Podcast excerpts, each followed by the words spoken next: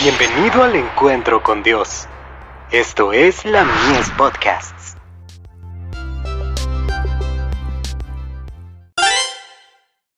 Hijos e hijas de Dios. Somos colaboradores de Dios, el privilegio de colaborar.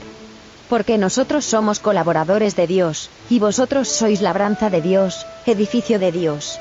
Primera de Corintios, capítulo 3, verso 9.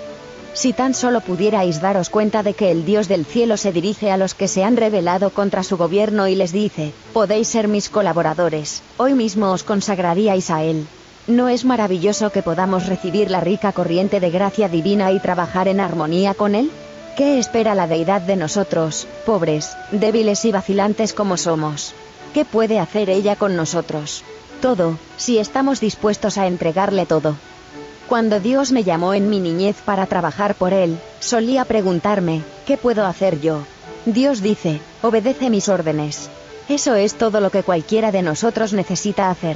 Quiero deciros lo que cada uno de vosotros, desde el mayor hasta el menor, debe hacer.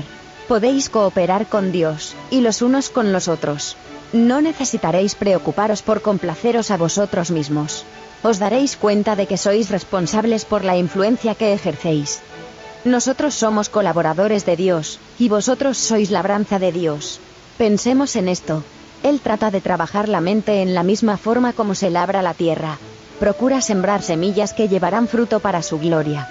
Edificio de Dios sois. Pero Él no edifica descuidadamente para vosotros. De Youth Instructor. 3 de mayo de 1900. Si consagramos nuestra vida al servicio de Dios, nunca podremos ser colocados en una situación para la cual Dios no haya hecho provisión. Palabras de vida del Gran Maestro. Página 159. Jesús ha abierto toda la divina plenitud de su inexpresable amor y nos declara, somos colaboradores de Dios. Carta 1. 1894.